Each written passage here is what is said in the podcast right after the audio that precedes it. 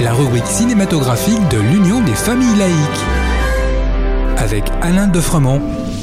Bonjour, vous êtes à l'écoute de Laïkino avec euh, Frédéric, votre serviteur, et Alain pour la chronique cinématographique de l'UFAL. Bonjour Alain. Bonjour Frédéric, bonjour à tous. L'école est un enjeu social permanent en France. Les quatre films d'aujourd'hui vont nous plonger dans cet univers singulier.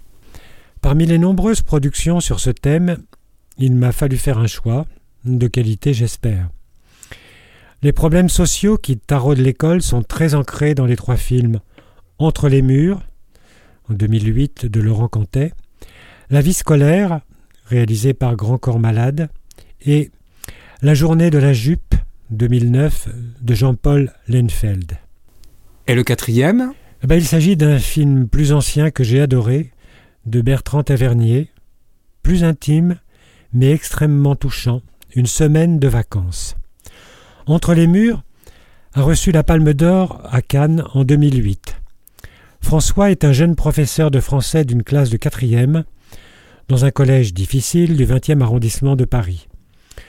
Pour affronter ses élèves, il n'hésitera pas à sortir du cadre académique afin de pousser ces derniers jusqu'à leurs limites. Finement réalisé, c'est un film très fort qui reste totalement actuel. La vie scolaire, plus récent, traite des mêmes difficultés à enseigner dans les quartiers difficiles. Il nous montre Samia, une jeune CPE, conseillère principale d'éducation, qui arrive de son Ardèche natale pour prendre un poste dans un établissement scolaire réputé difficile à Saint-Denis. Dès son arrivée, elle est confrontée à des problèmes de discipline mais à la réalité sociale pesant sur le quartier.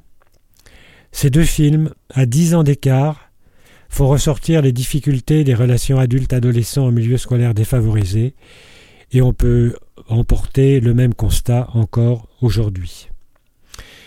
Quant à La journée de la jupe, ce film pointe les mêmes difficultés mais vues sous l'angle du vêtement professoral.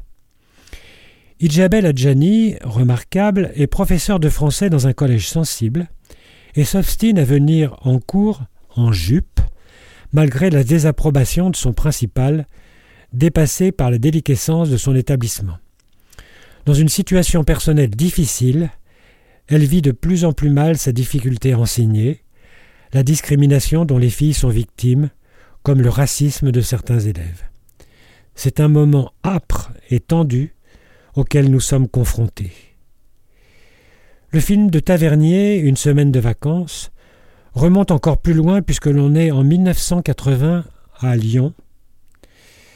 Dépressive, une jeune femme professeure de français dans un collège banal, cette fois-ci, se prend à douter d'elle-même et de sa vocation. Elle est mise en arrêt de travail. Durant cette semaine de vacances, elle va pouvoir faire le point sur sa vie professionnelle et affective. C'est par des échanges avec une élève en grande difficulté qu'elle va pouvoir commencer à reprendre confiance en elle. C'est un peu un contrepoint des films précédents, mais c'est un film débordant d'humanité.